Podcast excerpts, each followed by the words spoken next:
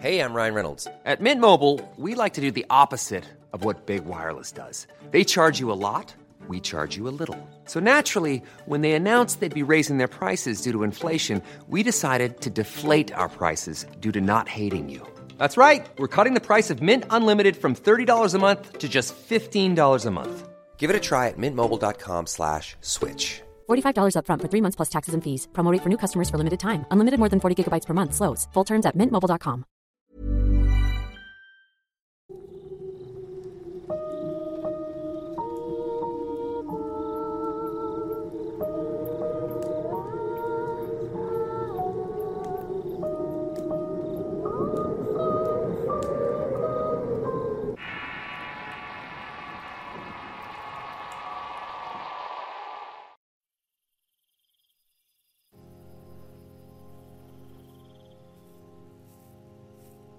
Antes de entrar en el podcast del día de hoy, quisiera ofrecer mis disculpas por presentarlo de forma tardía.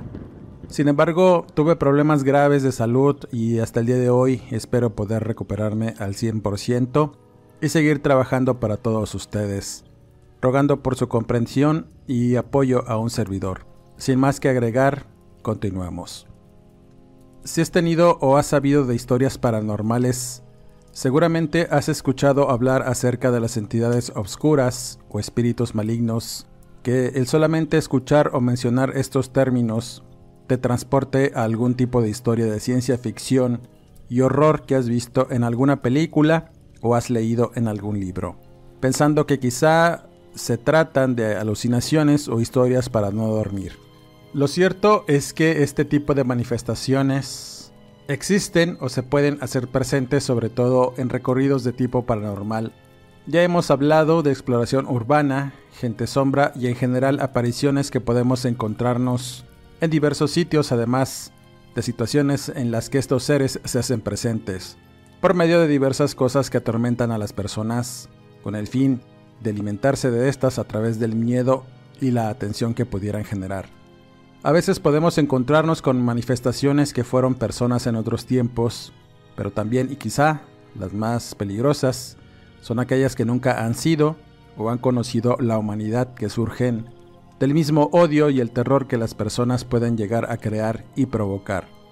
No hay una explicación acertada de lo que pudieran ser este tipo de manifestaciones, pero lo cierto es que cada vez que aparecen provocan caos y miedo eh, no siempre se puede comprender que existen otras realidades y que muchas de estas, a pesar de no sentirse o de no verse, son indicativo de que las entidades que surgen de estos planos están ahí detrás, sobre o debajo de nosotros. Aunque esto pudiera parecer aterrador, lo importante es asimilar y entender de qué manera podemos de alguna forma repeler o evitar estas manifestaciones. Uno de mis primeros encuentros con algo de este tipo que no entra en una clasificación de fantasma, demonio o cualquier otra, que tenga alguna definición o estudio y que simplemente llamamos entidad. Fue durante una de mis primeras investigaciones en el fenómeno paranormal. En ese tiempo tenía 18 años y me había juntado con otros amigos de mi edad para hacer este tipo de recorridos en cementerios y casas embrujadas. Uno de estos amigos reveló que su hermana tenía algún tipo de afección debido a un embrujo o alguna brujería que le hicieron. Estos términos de inmediato encendieron los focos rojos de nuestra curiosidad y morbo, así que decidimos visitar la casa de nuestro compañero para ver con nuestros propios ojos lo que afirmaba. Él vivía en una casa humilde y aunque llenos de limitaciones parecían ser una familia feliz y amorosa, pero también preocupada por la salud de la única hija de la familia, la cual en ese entonces tenía 22 años. Al verla, de inmediato me quedé pasmado de su aspecto físico, el cual estaba en los huesos. Su piel amarillenta y esos ojos hundidos en el rostro me indicaban una enfermedad, a lo cual mi amigo nos dijo que era porque su hermana sufría de anorexia, no comía o lo poco que ingería lo devolvía había sido llevada con innumerables médicos y psicólogos sin que ninguno de estos la pudiera ayudar. Entonces su mamá decidió elevar la apuesta e involucrarla en prácticas esotéricas como curanderismo, brujería, entre otras cosas. Ninguna de estas tampoco surtió efecto, por lo que, y ante el hartazgo de no tener éxito, la dejaron simplemente continuar con su precaria vida. Hasta ese momento y por lo poco que sabía del tema, lo primero que llegó a mi mente fue la palabra poseída.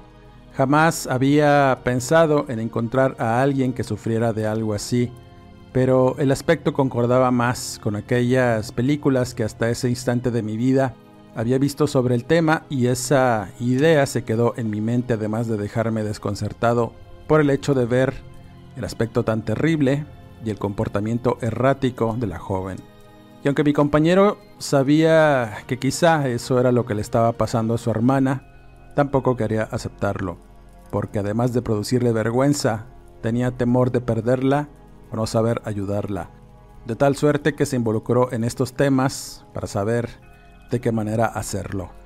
Realmente no les puedo explicar con palabras lo que sentí al verla y lo que vi en ella, que me hizo pensar en una posesión. Pero después de que mi amigo nos contara brevemente cómo su hermana empezó a involucrarse en prácticas tarotistas, una noche que regresó de hacer una, se dieron cuenta que su aspecto era distinto. Al entrar por la puerta, por breves instantes todos los familiares se sorprendieron de ver cómo algo negro que traía pegado en la espalda también cruzaba el umbral de la puerta, desapareciendo de inmediato entre su cabello y esa fue una situación tan increíble que todos lo atribuyeron al cansancio y a otras cosas. A partir de ahí, los problemas de salud de la joven comenzaron. Yo no perdí la oportunidad de conversar un poco con ella, y lejos eh, de su aspecto deplorable, en sus ojos había algo que te inquietaba, era algo que te producía temor, porque sentías que miraba muy profundo y te movían todo tu interior. Parecía, en términos simples, parecía no ver algún alma en esos ojos, solo veías vacío y era algo demasiado poderoso lo que había ahí dentro. Al cruzar unas palabras con ella, poco a poco fui convenciéndome de que una entidad oscura habitaba dentro de ella y cito algunas de las frases que recuerdo. A veces siento como si alguien estuviera dentro de mí, controlándome, impidiéndome comer. Es como si me quisieran llevar hacia un mundo horrible y oscuro, que a veces puedo ver cuando sueño y me miro ahí atrapada por algo negro que entra y sale de mí a voluntad, saboteando mi capacidad de conectarme con las personas y con el mundo. Después de mi visita a ese lugar y ver a esa joven, no lo supe hasta mucho tiempo después en que ese había sido mi primer encuentro con algo así. Con el paso de los años supe que la joven había sido tratada para eliminar a la entidad oscura que habitaba en ella. Fue llevada a muchos templos cristianos y en uno de estos estuvieron de alguna forma liberándola del espíritu inmundo. Y ya no supe si este proceso había tenido éxito porque perdí contacto con estas personas al mudarse de esta ciudad. Existen sin duda muchas personas que tienen la capacidad de ver fantasmas o entidades alrededor de las personas o incluso detrás de ellas y son a menudo muy sensibles y tienen una conexión mucho más fuerte con el mundo espiritual que la mayoría de la gente. Tienen la capacidad innata de ver las ánimas, espíritus de diferentes tipos y el aura de las personas. Esta condición muchas veces puede provocar el aislamiento porque se ve a este tipo de condiciones o habilidades como algo vergonzoso o de temor, por el ambiente que rodea el solo hecho de pensar en contactar con algún tipo de espíritu o algo desconocido, provocando en la gente el aborrecimiento de estos dotados, los cuales mantienen su condición en secreto, ya sea por vergüenza o por evitar demasiada atención en ellos de personas que solo buscan satisfacer el morbo o la curiosidad malsana de algunas personas. También es cierto que muchos de estos espíritus no buscan dañar, que son inofensivos o son entidades que solo buscan comunicarse porque quizá se sienten atrapados en este plano o no saben realmente que están muertos. Pero como todo hay una dualidad, también existen las entidades que son totalmente lo contrario y que buscan dañar o tomar a aquello que no conocen como es una vida o caminar entre los vivos. Estas entidades en general se alimentan de la energía de otros seres y a menos que se puedan eliminar, permanecerán en nosotros como parásitos energéticos hasta que partamos de este mundo. Estos seres pueden ser verdaderamente invasivos y en muchas ocasiones encarnarse en nosotros sin que lo sepamos. Formas hay diversas, ya hemos hablado en anteriores podcasts de algunas, pero pueden ser humanos, espirituales, energías puras, demoníacas e incluso animales. Cualquier tipo de entidad energética puede ser recogida por nuestro cuerpo. Para los investigadores de este tipo de entidades, siempre los clasifican en tres tipos. El primero es el tipo viajero, el cual es una entidad que puedes recoger en cualquier parte, como un hospital, funeral, cementerio o lugares donde hay una amplia concurrencia de gente y que únicamente usará tu cuerpo como un vehículo para ir de un lado a otro. Te puede provocar cansancio y confusión. En algunas ocasiones puedes observarlo a través de un espejo o por el rabillo del ojo y es común que se hagan presentes. El segundo es quizá el más concurrente, ya que este es uno de los más dañinos y es el mencionado parásito energético. Los estudiosos eh, del tema lo definen como un tipo de sanguijuela energética que consume tu energía vital, haciendo que te sientas todo el tiempo cansado, debido a que pueden alterar el flujo vital en tu cuerpo, provocando además enfermedades físicas que muchas veces los profesionales médicos convencionales no pueden explicar sobre sus causas y mucho menos curar los males provocados cuando se tiene la certeza de que tienes una de estas entidades parasitarias. Solamente un curandero o un médico espiritual puede, en la mayoría de los casos, quitarte a estas entidades parasitarias. La tercera y la más peligrosa de todas, aunque poco común, es la entidad poseedora. Quizá todos los que me estén escuchando ubican una posesión y sus manifestaciones, algunas veces reales y otras magnificadas por las películas o la literatura pero en general cualquier espíritu o entidad inmundo que pudiese llegar a entrar o invadir espiritualmente un cuerpo, es posible que no solo domine su espíritu, sino también la parte física, con las consecuencias que todos podemos imaginar y por supuesto, estos son los más difíciles de expulsar del cuerpo de una persona. Más allá del aspecto religioso o hollywoodesco, lo cierto es que cuando una persona tiene la mala fortuna de llevar uno en su interior, pocas veces se podrá manifestar abiertamente y es cuando se hace más difícil expulsarlo, utilizándose medicina invisible, mantras, oraciones, elementos mágicos, entre otro tipo de suertes, que a veces ayudan y otras veces pueden provocar más daño de lo que se imagina. Sin duda existe una vulnerabilidad y una condición específica para adquirir una de estas entidades con mayor facilidad y en general es cuando se tiene una debilidad espiritual o mental, haciendo susceptible a las personas de ser vainas para que estas energías oscuras entren en nosotros. La mayoría por experiencias cercanas a la muerte, enfermedad o problemas que provocan condiciones mentales como depresión o ansiedad y que éstas pudieran provocar una mayor exposición a las entidades.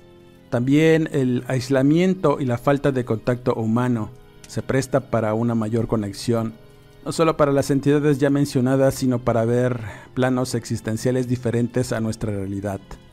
El estar solos, aislados, temerosos o privados de cualquier conexión humana y contacto físico crea el ambiente perfecto para que las entidades aprovechen y se adhieran a nosotros.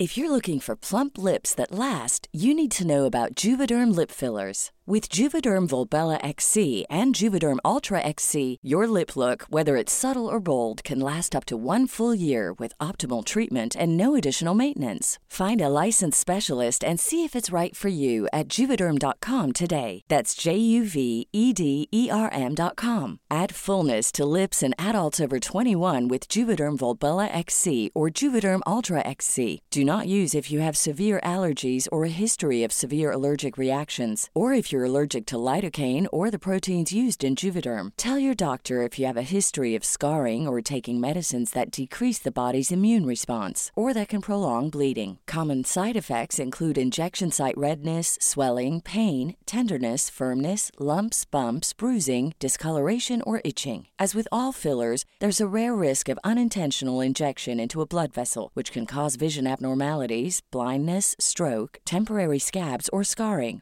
For full important safety information, visit juvederm.com. Spring is my favorite time to start a new workout routine. With the weather warming up, it feels easier to get into the rhythm of things. Whether you have 20 minutes or an hour for a Pilates class or outdoor guided walk, Peloton has everything you need to help you get going.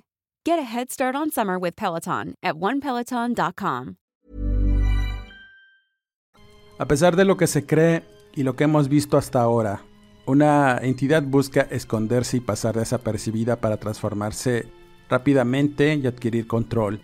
El hacerse presente obedece a otras razones distintas, pero siempre una entidad busca permanecer con la fuente de alimento, en este caso un cuerpo humano. Sin embargo, ya dichos de los médicos de medicina invisible, una vez que descubren uno de estos parásitos, suelen ser fáciles de eliminar. Una persona capacitada puede eliminar a estas entidades de manera rápida en las primeras etapas. Entrando en los relatos relacionados, esta historia fue una de las primeras que tuve la oportunidad de adaptar y surgió después de un debate sobre entidades del bajo astral y sus alcances. En ese tiempo pertenecía a un grupo de temas paranormales en los que recogía historias y las adaptaba para el mismo grupo. En ese periodo me contactó una persona muy afligida por una situación inverosímil que estaba ocurriendo en su casa y quería de algún modo desahogarse y presentar su caso para saber si tenía alguna clase de solución. No la tuvo, pero sí generó mucho morbo y curiosidad por conocer el lugar supuestamente maldito. Esta persona tuvo la mala idea de abrir las puertas de su casa y contar su experiencia abiertamente con personas que supuestamente la iban a ayudar, pero la única que lo pudo hacer solo le dio un consejo y fue salirse de ese lugar a riesgo de morir. Esta historia le ocurre a una pareja de esposos que habían llegado a la ciudad de Altamira. El hombre de la familia, el que llamaré Enrique, había sido trasladado de la ciudad de Reynosa para trabajar en una planta petroquímica. Él era ingeniero de profesión y con experiencia en campo. Su esposa, llamada Julia, se dedicaba al hogar y habían llegado a vivir al norte de la ciudad mencionada donde la planta en la que trabajaba el hombre le había proporcionado una amplia casa en unos terrenos ejidales cercanos a su trabajo.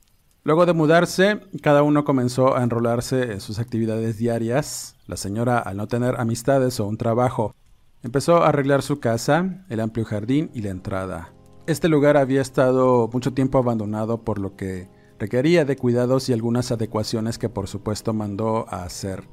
Uno de estos cambios fue colocar un techado en el patio que serviría para un área de descanso, y durante el proceso de levantamiento, los trabajadores tuvieron que remover la tierra para colocar piedras y un piso.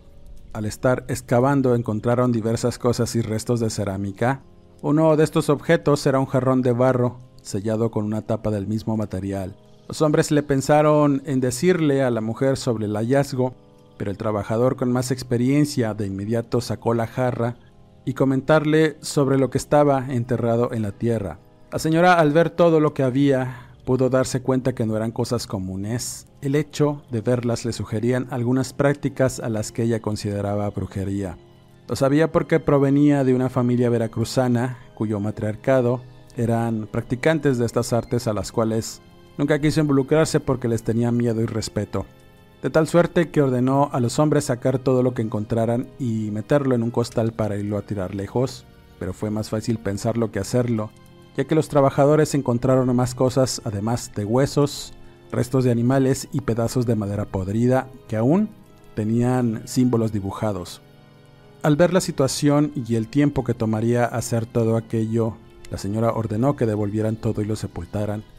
Al fin y al cabo, todo quedaría bajo un piso de piedra que perduraría por años.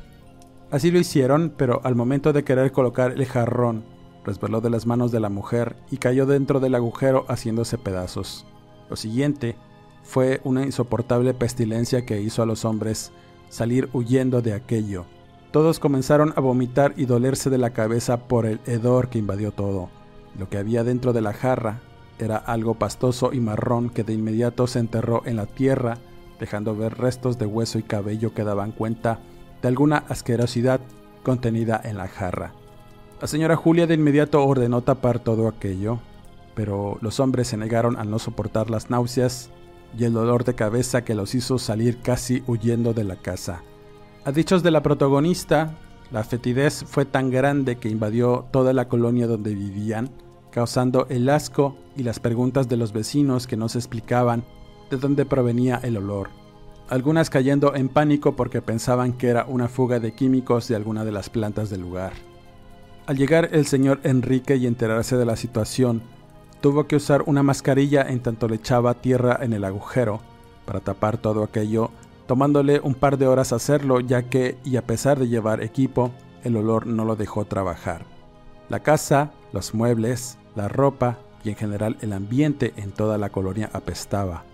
Durante varios días sufrieron de la tortura del olor, ni aromatizantes, ni nebulizadores, ni el lavar todos los días funcionó realmente. Solo se atenuaba el mal olor por lo que el señor decidió contratar los servicios de limpieza que usaron ozono para nulificar el hedor corrosivo y funcionó. Aunque Julia afirmaba que aún se podía percibir de manera sutil y a cierta hora de la noche se hacía presente por momentos, a pesar de los aromatizantes. Luego de este evento, la obra continuó, sepultando aquella asquerosidad bajo un piso de piedra que terminó de sellar los vestigios de algo extraño. Cuando el techado estuvo terminado, comenzaron los verdaderos problemas entre la pareja y es que surgieron roces y pequeños desacuerdos que terminaban en peleas verbales que poco a poco iban en aumento. De pronto y sin ningún motivo, las cosas cambiaron de manera notable. Cada día era una pelea y el carácter de ambos empezó a cambiar. Julia reveló que aborrecía a su esposo, no soportaba ni siquiera mirarlo y el estar cerca de él, incluso en la misma cama, le causaba repulsión sin saber realmente por qué razón. Las peleas y los malos ratos eran provocados por nimiedades que aumentaban la tensión entre ellos a medida que hablaban. También sentía aversión hacia su mujer, aunque para él era más fácil sobrellevar al estar sumergido en el trabajo, pero el solo hecho de volver a su casa se le hacía tortuoso, no solo de estar incómodo ante la presencia de Julia, sino por una sensación muy extraña de sentir su casa ajena. Las cosas se salieron de control.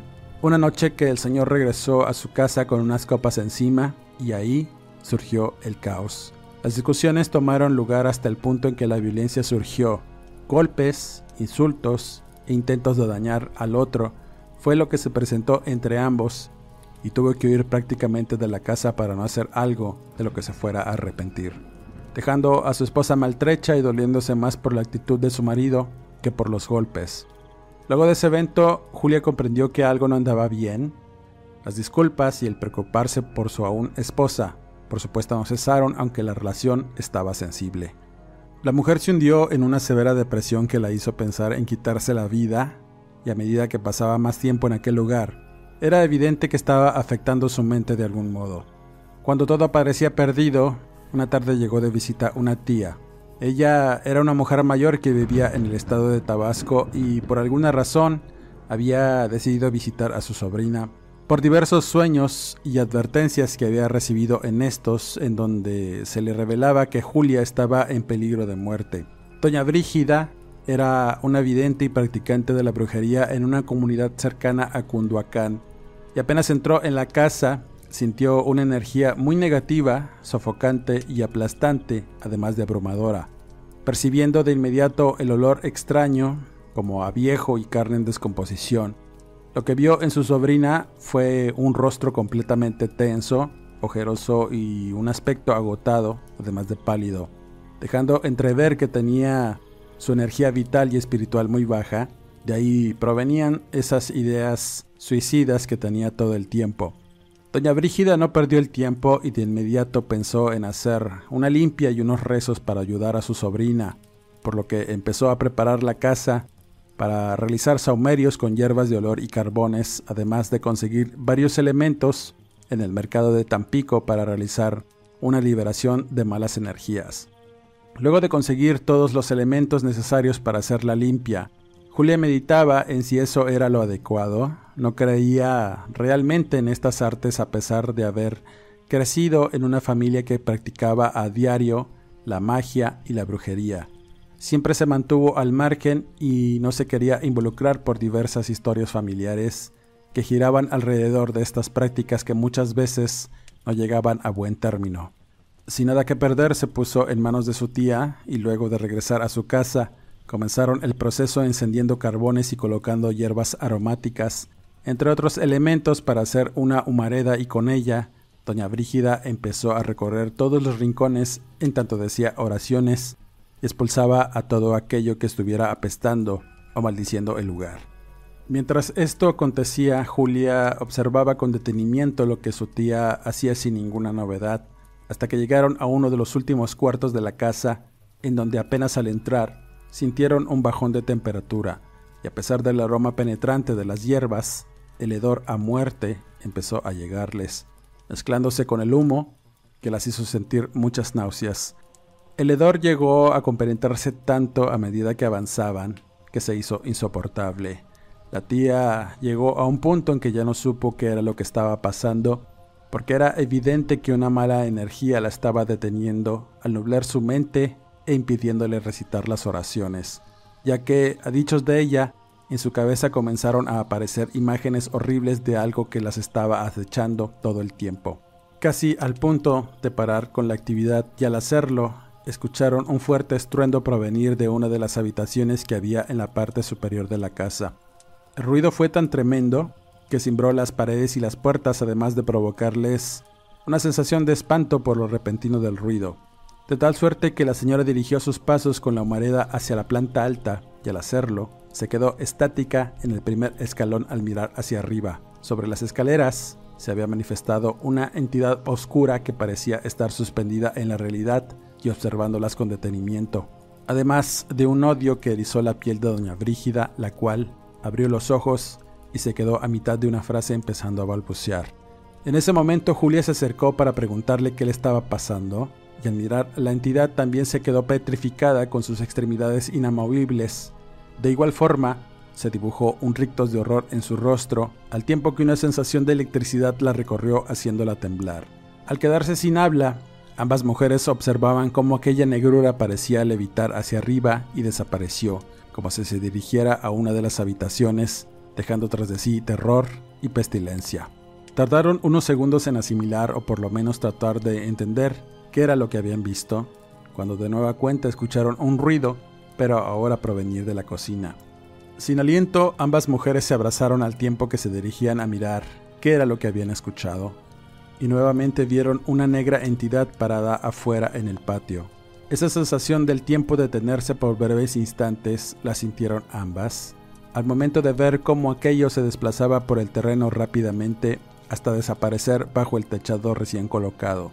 Julia reveló que esa acción incluso movió lazos y plantas que había colocado alrededor de ese lugar, y luego de ver cómo aquello simplemente se hundía entre las piedras del piso, escucharon otro fuerte estruendo, pero esta vez no supieron de dónde provenía dejándolas alteradas y con los nervios de punta, sumergidas en un torrente de horror que las hizo abrazarse fuertemente y llorar sin comprender qué era lo que habían visto y sentido. Pero la realidad es que aquella entidad emanaba violencia, temor y ese hedor a muerte que se quedó en el ambiente. Julia supo cuál era la causa de todos sus problemas y se negaba a creerlo.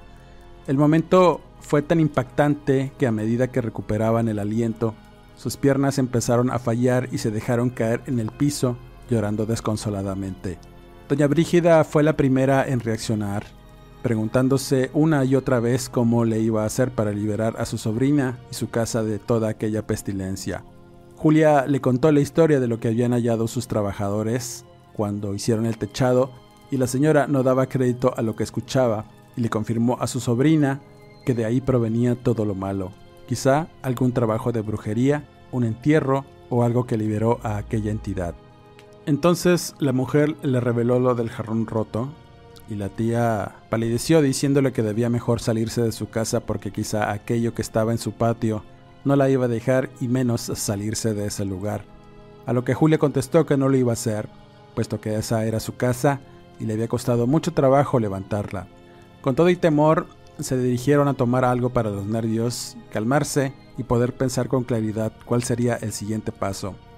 Doña Brígida decidió contactar a una amiga suya que estaba aún más preparada para todas aquellas acciones que debían hacerse. Lo cierto es que además de sacar toda la asquerosidad debajo del piso de su techado, la limpieza energética de la casa debía llevarse a cabo, porque era claro que había mucha mala energía en ese lugar. Quizá algún portal o esa entidad se había adueñado del sitio. No sabían realmente cuánto tiempo llevaba ahí enterrada, Así que Julia solamente asintió con la cabeza las decisiones de su tía sin querer pensar demasiado. Lo único que deseaba con el alma era recuperar su vida y su casa. Otra cosa notable que sucedió durante este singular proceso es que durante la noche y antes de dormir, Julia reveló que había tomado una Biblia que usó cuando se casó, buscando alguna respuesta entre sus páginas y por alguna razón no podía ni siquiera abrir el libro tomándole demasiado esfuerzo hacerlo y cuando por fin lo logró, por breves instantes no pudo entender una frase escrita. Era como si algo hubiera nublado su habilidad de leer o comprender las frases contenidas en la Biblia, algo que la descolocó y cuando gritó por ayuda, Brígida entró rápidamente en la habitación de su sobrina. Al hacerlo, ambas mujeres vieron como una fuerza invisible golpeaba con severidad las manos de Julia, haciendo que arrojara la Biblia lejos de ella y en ese momento ambas mujeres gritaron de temor por esa extraña manifestación, decidiendo orar y poco a poco empezaron a quedarse dormidas ante el cansancio no solo mental sino el físico que tenían. Al enfrentar a las fuerzas oscuras las cuales, y a dichos de la señora, estaban robando la energía no solo de Julia, sino también de doña Brígida, la cual batallaba mucho para respirar y conciliar el sueño debido a las imágenes que de pronto llegaban y las palabras amenazantes que escuchaba en susurros, impidiéndole dormir o estar tranquila, revelando que aquellas voces en principio le decían vete, lárgate de aquí, no eres bienvenida, maldita, entre otras cosas horribles que la mantuvieron todo el tiempo en alerta. Pasaban las 3 de la mañana cuando Brígida despertó por un dolor lacerante que sintió en sus piernas, además de sentir cómo jaloneaban sus pies de una manera violenta. Así que despertó por el dolor y al encender la luz, con pavor miró que en sus extremidades había aruños y marcas, algunas bastante reveladoras que indicaban una agresión física. La mujer se levantó inmediatamente para ir al baño. Al mirarse al espejo, notó que también en su cuello y espalda había marcas de rasguños que no sabía de qué manera se las había hecho. Entonces comprendió que eran ataques de algo que deseaba sacarla de ahí. Sin saber realmente qué hacer, se quedó junto a su sobrina para rezar con fervor durante el resto de la madrugada hasta el amanecer, usando ese tiempo para pensar y meditar en la siguiente acción. El cansancio hizo que poco a poco fuera entrando en un sueño profundo, pero antes de hacerlo, volvieron a escuchar estruendos provenir de las paredes y el techo de la casa. El ruido fue tan sonoro que Julia despertó alterada preguntándole a su tía qué era lo que estaba pasando, a lo que la mujer le dijo muy determinada, hay que sacar en este momento toda la porquería que está debajo del piso de tu techado.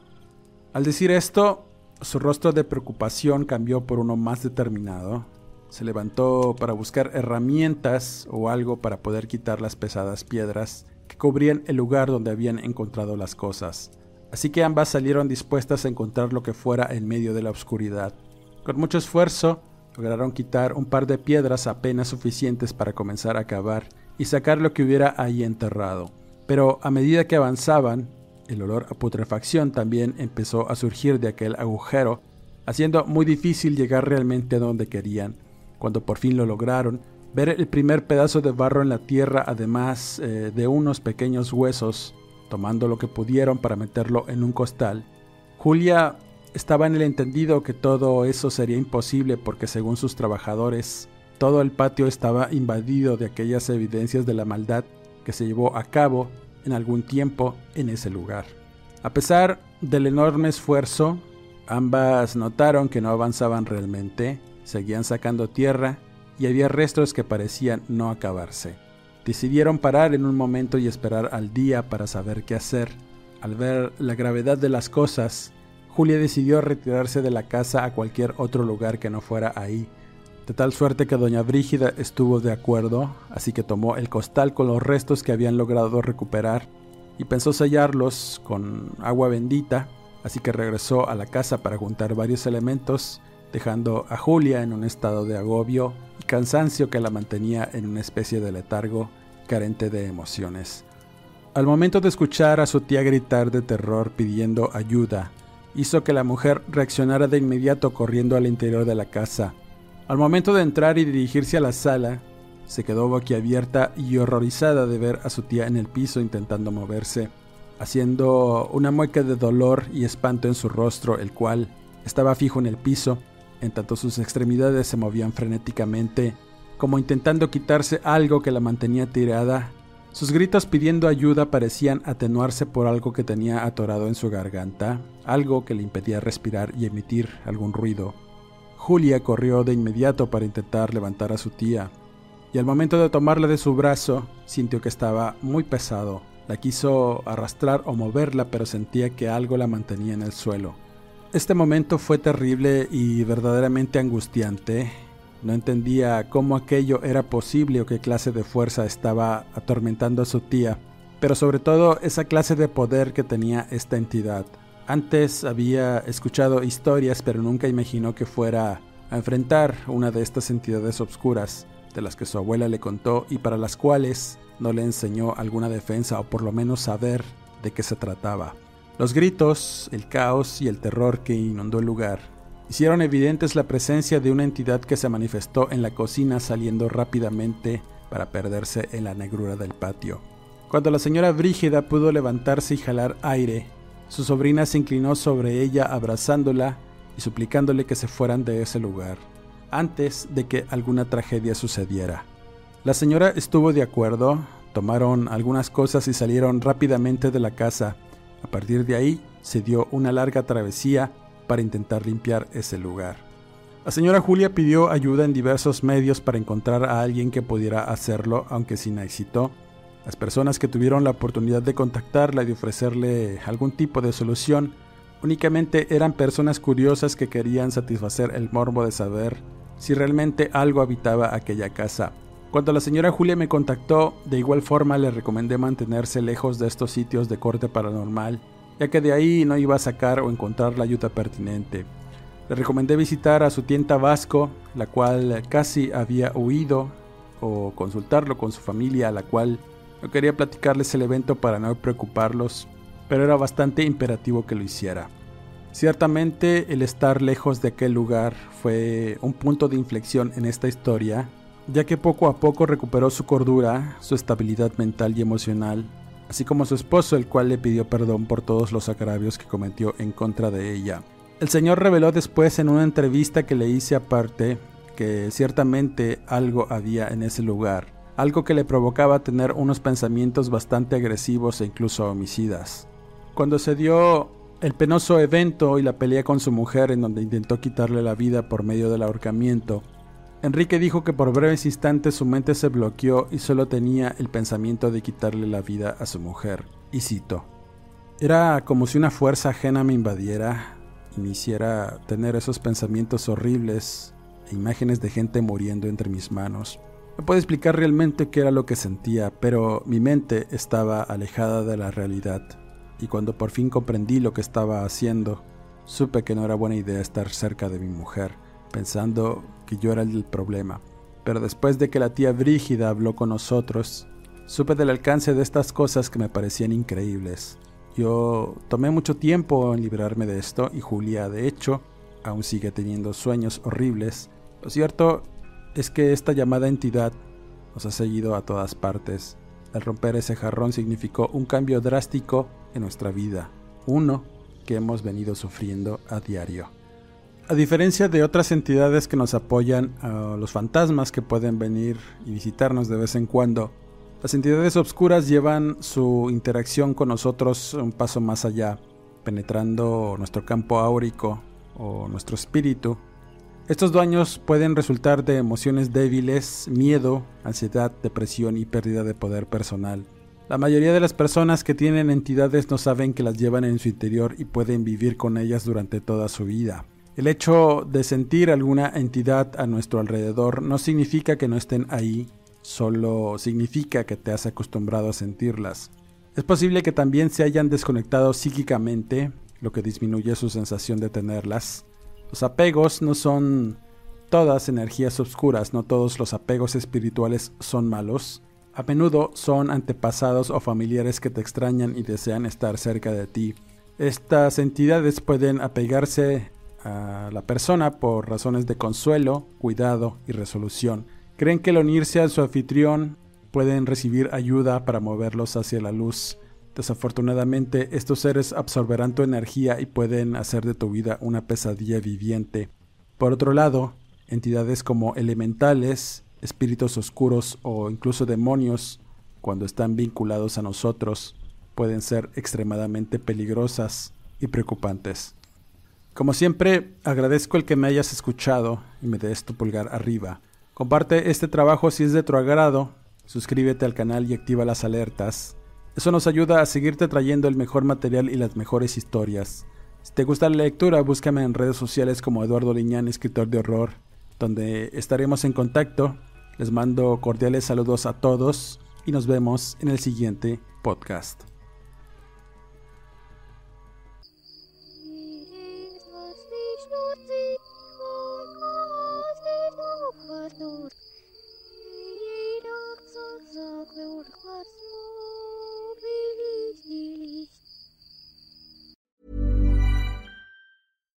If you're looking for plump lips that last, you need to know about Juvederm lip fillers. With Juvederm Volbella XC and Juvederm Ultra XC, your lip look, whether it's subtle or bold, can last up to one full year with optimal treatment and no additional maintenance. Find a licensed specialist and see if it's right for you at juvederm.com today. That's J U V E D E R M.com. Add fullness to lips in adults over 21 with Juvederm Volbella XC or Juvederm Ultra XC. Do not use if you have severe allergies or a history of severe allergic reactions, or if you're allergic to lidocaine or the proteins used in Juvederm. Tell your doctor if you have a history of scarring or taking medicines that decrease the body's immune response or that can prolong bleeding. Common side effects include injection site redness, swelling, pain, tenderness, firmness, lumps, bumps, bruising, discoloration, or itching. As with all fillers, there's a rare risk of unintentional injection into a blood vessel, which can cause vision abnormalities, blindness, stroke, temporary scabs, or scarring. For full important safety information, visit juvederm.com.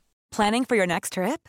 Elevate your travel style with Quince. Quince has all the jet setting essentials you'll want for your next getaway, like European linen, premium luggage options, buttery soft Italian leather bags, and so much more. And is all priced at 50 to 80% less than similar brands. Plus, Quince only works with factories that use safe and ethical manufacturing practices. Pack your bags with high-quality essentials you'll be wearing for vacations to come with Quince. Go to quince.com slash pack for free shipping and 365-day returns.